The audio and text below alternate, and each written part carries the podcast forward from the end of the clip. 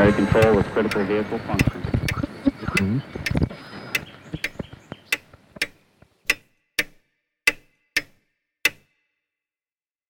Herzlich willkommen zur neunten Episode von Zukunft Denken.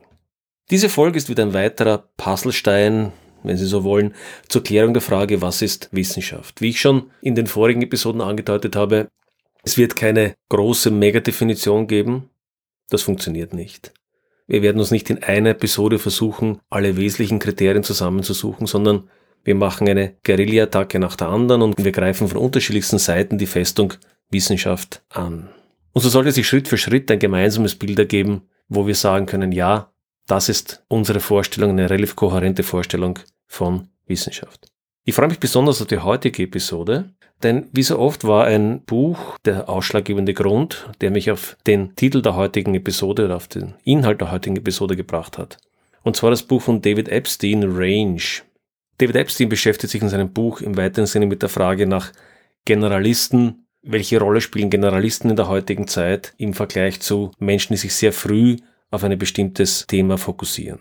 Das heißt, in diesem Buch geht es um Abstraktion und in weiterer Folge um die Rolle von abstrakten Denken für unsere moderne Gesellschaft. Gezündet hat bei mir im Besonderen eine Anekdote oder eine Episode in diesem Buch erwähnt wird, nämlich die Geschichte des russischen Psychologen Alexander Luria. Alexander Luria hat in den 1930er Jahren während der kommunistischen Revolution einiges interessante Studien in Russland durchgeführt, auf die werden wir später zu sprechen kommen. Diese Anekdote für sich genommen hat mich angeregt und dann ist es mir so ergangen, wie es vielleicht dem einen oder anderen beim Legen von Passionsen geht. Am Schluss kommen ein paar Karten und das ganze Spiel geht auf. Und so ähnlich ist es mit diesem Fall auch gegangen.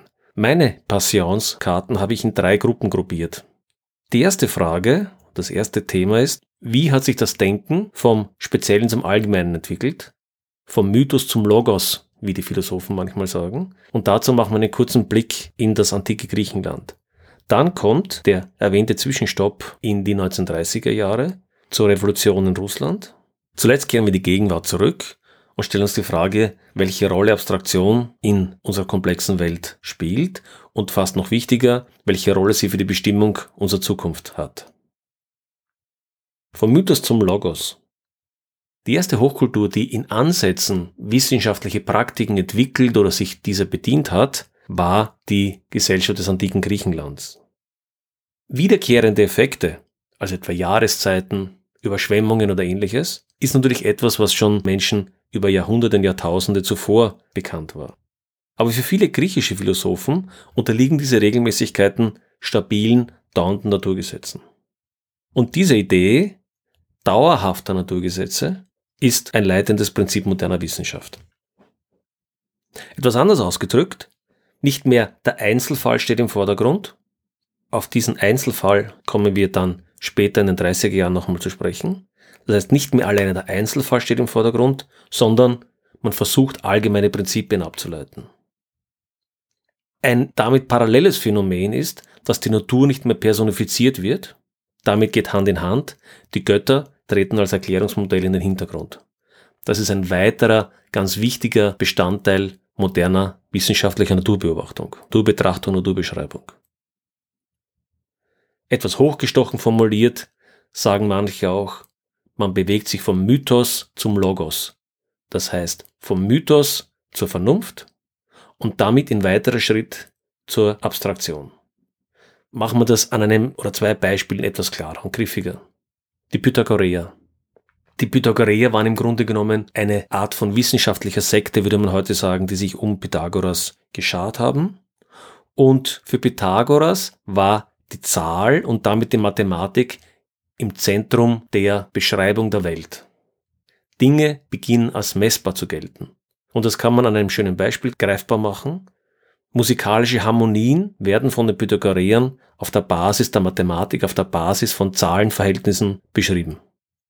Das waren erste Ansätze. Das bedeutet nicht, dass man in der antiken griechischen Philosophie und Naturphilosophie bereits ein konsistentes wissenschaftliches Bild hätte, wie man es vielleicht aus der Neuzeit kennt, aber es sind erste wesentliche Ansätze.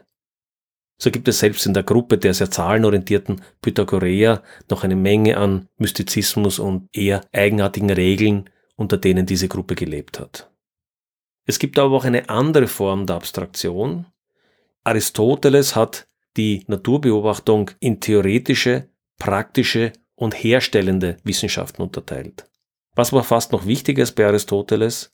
Er war ein sehr aktiver Beobachter der Natur und hat zahlreiche Naturphänomene beobachtet und dann versucht, aus diesen allgemeinen Beobachtungen Regeln, Gesetze abzuleiten. Dass viele dieser Beobachtungen, Gesetze und Beschreibungen von Aristoteles nicht mit den heutigen Kenntnissen übereinstimmen, tut nichts zur Sache. Entscheidend ist die neue methodische Vorgehensweise. Ein weiterer Philosoph, der gerne genannt wird, ist Plato. Und Plato finde ich in diesem Zusammenhang auch sehr faszinierend, denn Platos Ideenlehre erscheint mir, kann man ebenfalls als eine Abstraktion betrachten, als eine Abstraktion von oben nach unten, wenn man so möchte. Platos Ideenlehre in ganz kurzen Worten zusammengefasst stellt die Idee in den Vordergrund und die Idee ist für Plato das reine, unvergängliche Urbild der Dinge. Dem steht die Frage im Hintergrund, wenn wir ein Objekt sehen, einen Baum, einen Menschen, ein Pferd, einen Stein, was macht einen Baum zum Baum? Was macht einen Stein zum Stein, einen Menschen zum Menschen? Sind es beim Menschen die beiden Beine, die beiden Arme, der Kopf. Was ist, wenn ein Mensch einen Arm verliert, ist er dann kein Mensch mehr und so weiter. Und diese Frage, was macht einen, ein bestimmtes Objekt zu einem, einer bestimmten Art von Objekt? Und für Plato gibt es eben reine, unvergängliche Urbilder der Dinge. Und in unserer Realität können wir aber nur die Schatten dieser Bilder, also sozusagen die Abbilder, die diese Urbilder in unsere Realität werfen, wahrnehmen. Wir können also nie die dahinterliegende reine Idee erkennen. Plato hat allerdings auch die Ansicht vertreten, dass Experimente die Wahrnehmung nur trüben können, weil wir auf diese reinen Ideen über Experimente ohne dies nicht kommen könnten. Das ist jetzt vielleicht keine Vorstellung, die in der heutigen Sicht als wissenschaftlich gelten könnte. Aber noch einmal auf den Kern der heutigen Episode zu kommen. Man sieht in der griechischen Philosophie den Versuch von konkreten Dingen auf umfangreiche Ideen, auf abstrakte Konzepte zu schließen. Und dieser Zugang kommt von unterschiedlichen Lehren, von unterschiedlichen Philosophen in unterschiedlicher Form. Die antiken Griechen haben also, wenn man so möchte, den ersten Pflock eingeschlagen und die Bedeutung der Abstraktion für unser modernes Denken initiiert. Das hat sich dann über die Geschichte der Wissenschaft weitergetragen. Und jetzt möchte ich eben auf, die, auf den zweiten Punkt kommen, auf die Geschichte vom Alexander Luria, dem russischen Psychologen. Denn anhand dieses Beispiels kann man sehr schön zeigen, wie eine Gesellschaft sich von einer vormodernen Betrachtung der Welt auf eine moderne Betrachtung der Welt verändern kann und was diese Veränderung bedeutet. In den späten 1920er Jahren begann infolge der russischen Revolution der Kommunisten radikale soziale und ökonomische Transformationen. Und dies betraf nicht nur die großen Städte, die Zentren, sondern das gesamte Staatsgebiet inklusive entfernte Regionen wurden diesen Transformationen ausgesetzt. Hier haben Änderungen stattgefunden, die in anderen Ländern oft über Generationen gedauert haben. Dazu muss man bedenken, dass die Bevölkerung in diesen entfernten ländlichen Regionen weitgehend Analphabeten waren und vergleichsweise wenig Kontakt mit anderen Teilen der Nation hatten. Neben anderen Strukturen wurde auch ein Schul- und Ausbildungsnetzwerk aufgebaut. Das heißt, es wurden nicht nur Kinder und Jugendliche unterrichtet, sondern auch Erwachsene. So wurde unter anderem auch Zahlensysteme, die abstrakte Verwendung von Zahlen unterrichtet, sowie eine Reihe von anderen theoretischen und wissenschaftlichen Ideen der damaligen Zeit unterrichtet. Alexander Luria hat es als eine Art von natürlichem Experiment betrachtet. Er hat sich gefragt, wenn man die Lebensumstände und die Arbeit der Menschen verändert, sie ausbildet, ihnen Abstraktion beibringt, welchen Einfluss hat das auf ihr Denken und ihren Geist? Und so hat er zu Beginn dieser Schulungsmaßnahmen und dieser Transformation Dörfer besucht, hat Tests, psychologische Tests mit der Bevölkerung durchgeführt und hat diese Tests dann auch über Jahre weitergezogen, um zu schauen, wie sich die Menschen infolge dieser Transformation und dieser Bildung, dieser Bildungsinitiative verändert haben. Er hat dies dann auch später in einem recht umfangreichen und gut geschriebenen Buch zusammengefasst. Sie finden diese Referenzen wie alle anderen auch wieder auf der Webseite des Podcasts unter Referenzen. So hat er Fragen gestellt, die wir etwas Intelligenztests kennen. zum Beispiel geometrisches. Er hat einen gefüllten Kreis und einen ungefüllten Kreis hergezeigt. Und ein Dorfbewohner hat beispielsweise die Meinung vertreten, ein gefüllter und ein ungefüllter Kreis können nicht zusammengehören, denn das eine wäre der Mond und das andere eine Münze. Das heißt, hier war nicht die Abstraktionsfähigkeit da zu sagen, aha, beides ist geometrisch eine sehr ähnliche Figur, der eine ist gefüllt, der andere ist ungefüllt, sondern beide Symbole würden mit ganz konkreten alltäglichen Objekten verbunden. Eine andere Gruppe von Fragen, die er gestellt hat, war so klassische Fragen, die man auch, wie gesagt, bei Jugendlichen und Kindern Intelligenztests fragt. Es werden mehrere Objekte genannt und die Versuchsperson soll dann das Objekt nennen, das möglicherweise in der Gruppe am wenigsten dazu passt. Oder eine Gruppe von Objekten sozusagen waren drei Männer und ein Junge. Und da war natürlich die naheliegende Antwort, na, der Junge gehört nicht dazu, weil drei Männer sind Erwachsene und ein Junge ist ein Kind. Aber es gab beispielsweise die Antwort, man kann diese drei Männer und den Jungen nicht voneinander trennen, denn wenn die Männer während der Arbeit etwas benötigen, so muss der Junge das holen. Insofern kann man diese vier Personen nicht voneinander trennen. Oder Hammer, Säge, Beil und Holz. Die meisten würden heute wohl sagen, naja, Hammer, Säge, Beil sind Werkzeuge.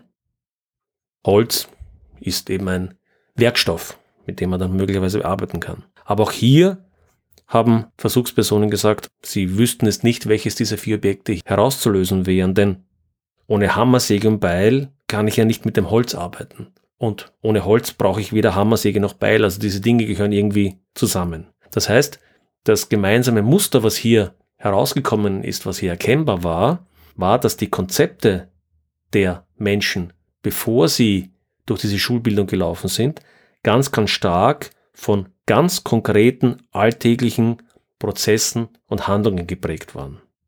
Eine andere Frage, die beispielsweise einer Frau gestellt wurde, war Glas, also ein Glas, Kochtopf, eine Brille und eine Flasche. Wiederum dieselbe Frage, gibt es hier ein Objekt, das vielleicht nicht dazugehört? Also man könnte wiederum annehmen, ein Glas, da finden sich vielleicht irgendwelche Lebensmittel darin, ein Kochtopf, eine Flasche, da wird vielleicht, das sind vielleicht alles Kochutensilien und die Brille, ja, hat da vermutlich den geringsten Zusammenhang. Aber da kamen Antworten der Art, ja, diese drei gehören zusammen, aber warum die Brille dazugegeben wurde, hm.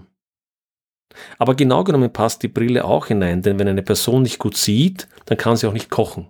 Also wurde schon wieder dieser Bezug hergestellt, kochen, da brauche ich das und wenn ich nicht gut sehe, brauche ich die Brille.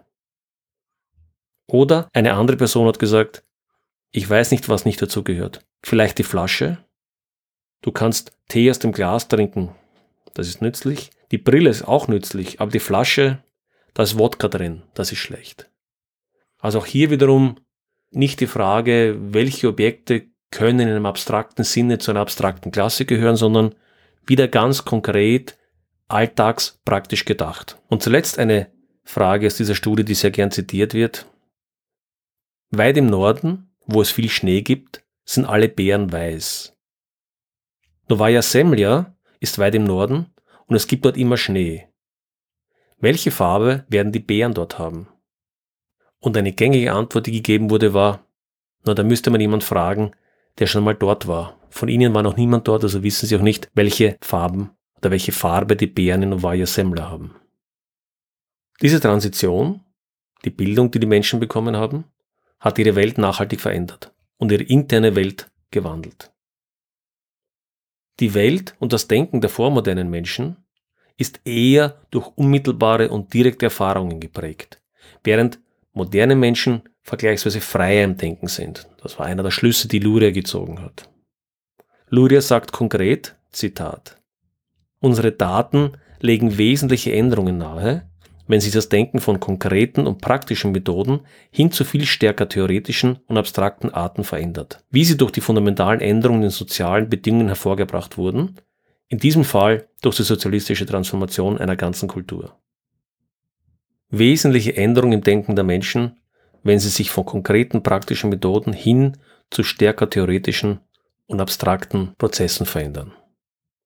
Man muss natürlich diese sozialistische Transformation nicht befürworten, aber faszinierend ist es dennoch, wie Alexander Luria diese Transformation genutzt hat, um einiges über das Denken und die Veränderung im Denken der Menschen zu analysieren.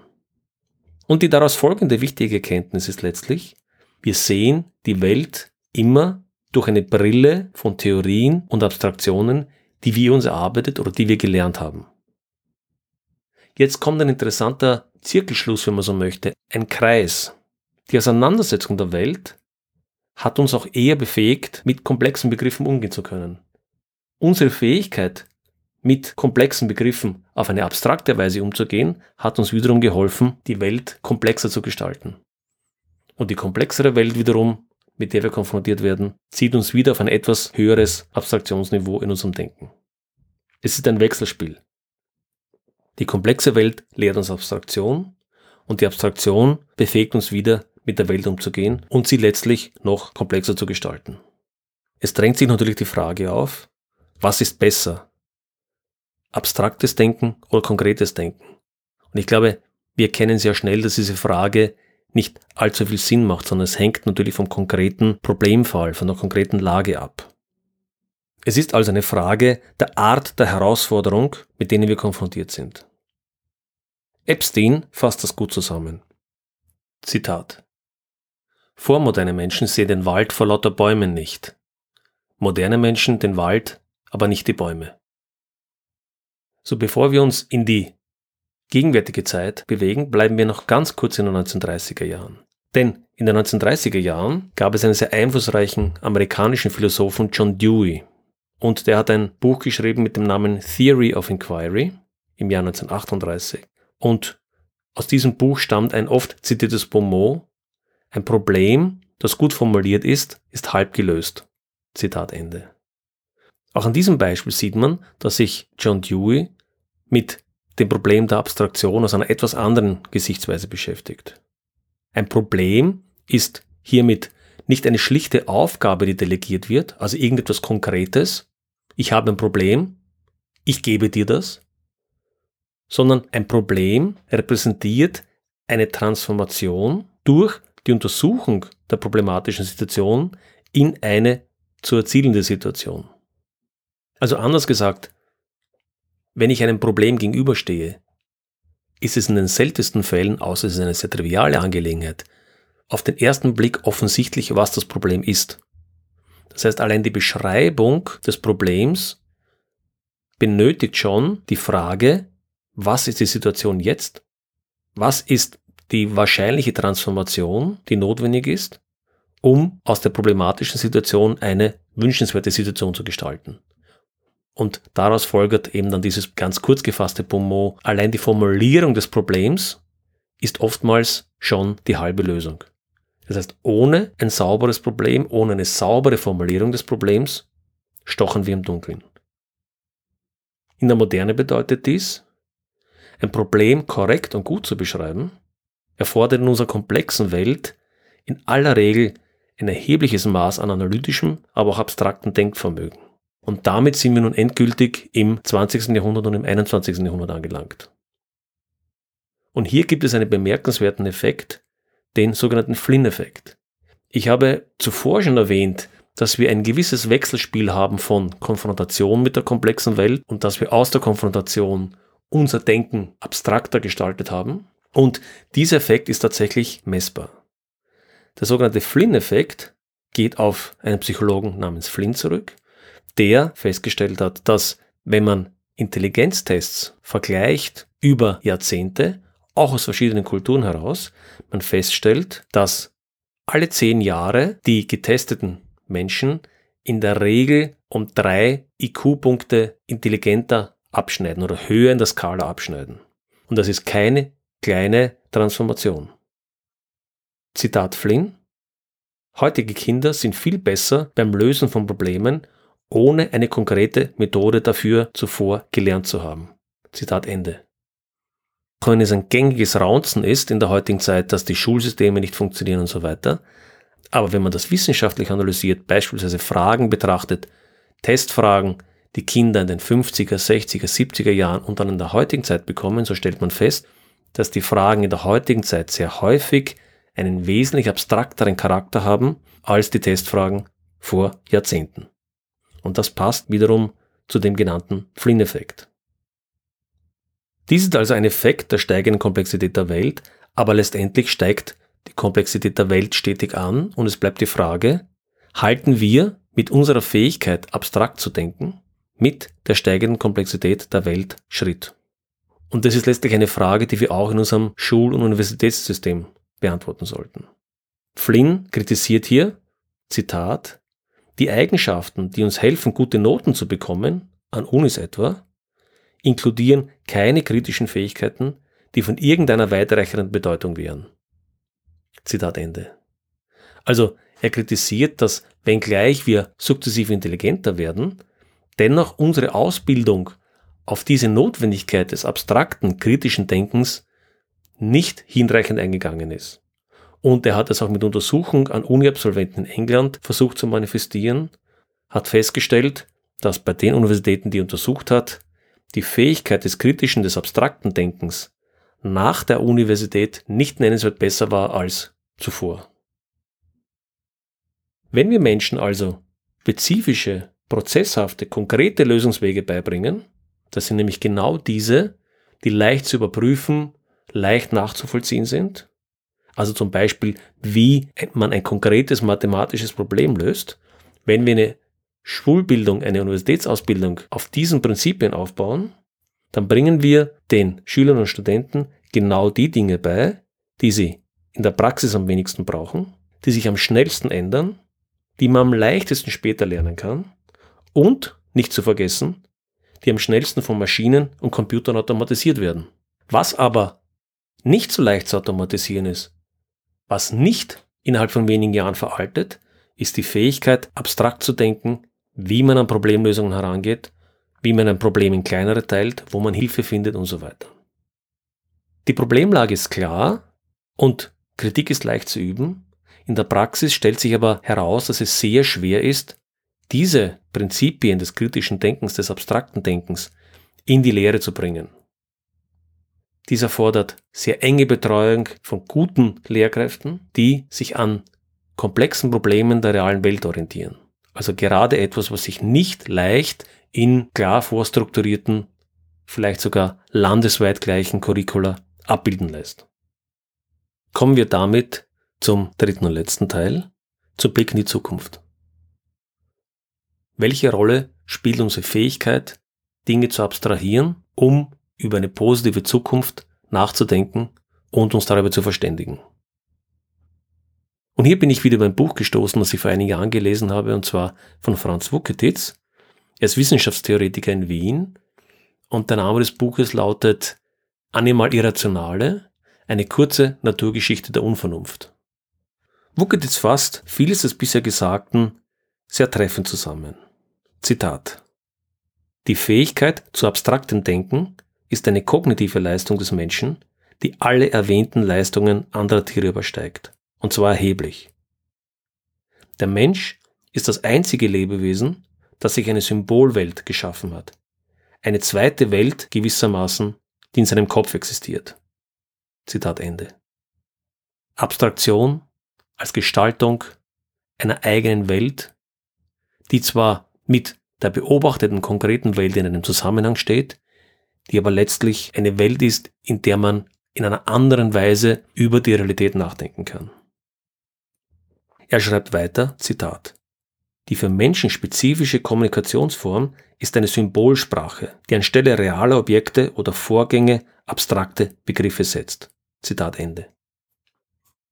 Also wir sind nicht in der Lage, über konkrete Dinge zu sprechen, sondern eben konkrete Dinge auch sprachlich und symbolisch zu abstrahieren. Am offensichtlichsten ist es in der Mathematik und in der Physik.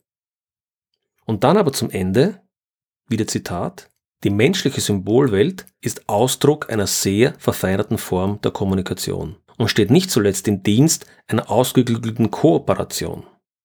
Sie hilft den Menschen, sich gegenseitig über gemeinsame Ziele in der Zukunft zu verständigen und Überzeugung zu gewinnen, dass es sich lohnt, diese Ziele anzustreben. Zitat Ende. Etwas anders ausgedrückt, wären wir nicht in der Lage, von ganz konkreten, vor uns stehenden Dingen, Vorgängen, Abläufen zu abstrahieren, wären wir auch nicht in der Lage, vom heutigen Leben in eine mögliche Zukunft oder in mögliche Zukünfte zu denken und diese miteinander zu kommunizieren. Und wenn wir das nicht tun können, wenn wir das nicht tun könnten, dann könnten wir auch keine Schritte setzen, um die eine oder die andere Zukunft anzustreben. Also kurz gesagt, Abstraktion und die damit verbundene Symbolwelt ist notwendig, komplexe Probleme zu lösen, aber auch ein Mittel zur Kommunikation und Kooperation von Menschen auf einer höheren Ebene, um sich eine gemeinsame Zukunft vorzustellen und zu verhandeln. Aber auch, und das ist ein wesentlicher Punkt für die nächsten Episoden, mit Risiken in komplexen Umgebungen adäquat umgehen zu können. Und gerade bei den Risiken gibt es ja einiges zu sagen, nur ganz kurz angedeutet. Nassim Taleb etwa bemerkt, dass es Menschen schwer fällt, sich gegen abstrakte Gefahren abzusichern. Wenn sie Angst vor Risiken haben, dann häufig vor Risiken, die sehr konkret, sehr lebendig sind. Und gerade der Hinweis von Taleb auf abstrakte Gefahren und abstrakte Risiken ist etwas, was eine eigene Episode rechtfertigen wird, mindestens eine, denn in einer komplexen Welt, in der wir heute leben, haben wir selten oder seltener mit Risiken zu tun, die konkret, einfach fassbar, leicht erkennbar sind, sondern vielmehr auch mit Risiken, die versteckt sind, die systemisch sind, die abstrakter sind. Mit diesem Thema werden wir uns dann noch getrennt beschäftigen. Damit sind wir am Ende angelangt. Zum Schluss noch eine letzte Warnung des Wissenschaftlers Alfred North Whitehead, der zu Beginn des 20. Jahrhunderts gelebt hat. Er sagt, wir denken in allgemein gültigen Regeln, also im Abstrakten, aber wir leben im Detail. Und dieses Wechselspiel zwischen Abstraktion und Detail, konkreten, das ist eine Herausforderung, die wir als Menschen meistern müssen. Dann bedanke ich mich für die Aufmerksamkeit. Ich hoffe, die heutige Episode hat Sie interessiert. Wenn es Ihnen gefallen hat, schreiben Sie mir, diskutieren Sie mit mir, empfehlen Sie den Podcast weiter. Ich wünsche Ihnen noch einen guten Morgen, einen schönen Tag oder einen geruhsamen Abend, je nachdem, wann Sie mich hören.